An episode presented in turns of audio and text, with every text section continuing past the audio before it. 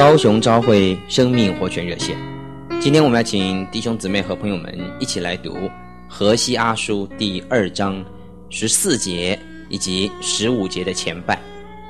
后来我必劝导他，领他到旷野，对他说安慰的话。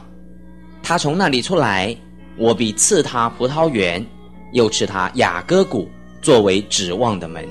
他必在那里歌唱，与幼年的日子一样。亲爱的朋友，亲爱的弟兄姊妹们，我们在什么样的地方才可以找得到葡萄园呢？在今天的经节里说，领他到旷野，在旷野里。这真的是非常奇怪，在一个连出路也找不到的旷野里面，居然可以找得到葡萄园。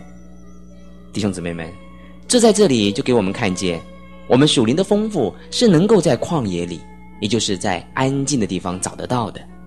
他不但能找得到葡萄园，也还能够找得到雅各谷作为指望的门。雅各，它的意思就是苦难的意思。他必在那里歌唱，与幼年的日子一样。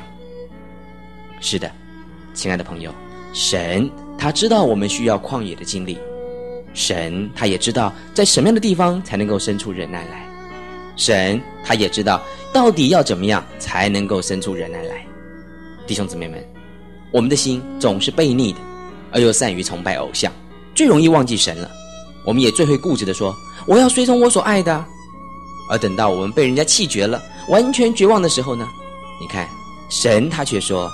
我必劝导他，领他到旷野，对他说安慰的话。亲爱的朋友、弟兄姊妹们，我们的神是一位爱的神，让我们把我们的心转向神，神必定会赐给我们葡萄园的。谢谢弟兄姊妹和朋友们的收听，明天我们再见。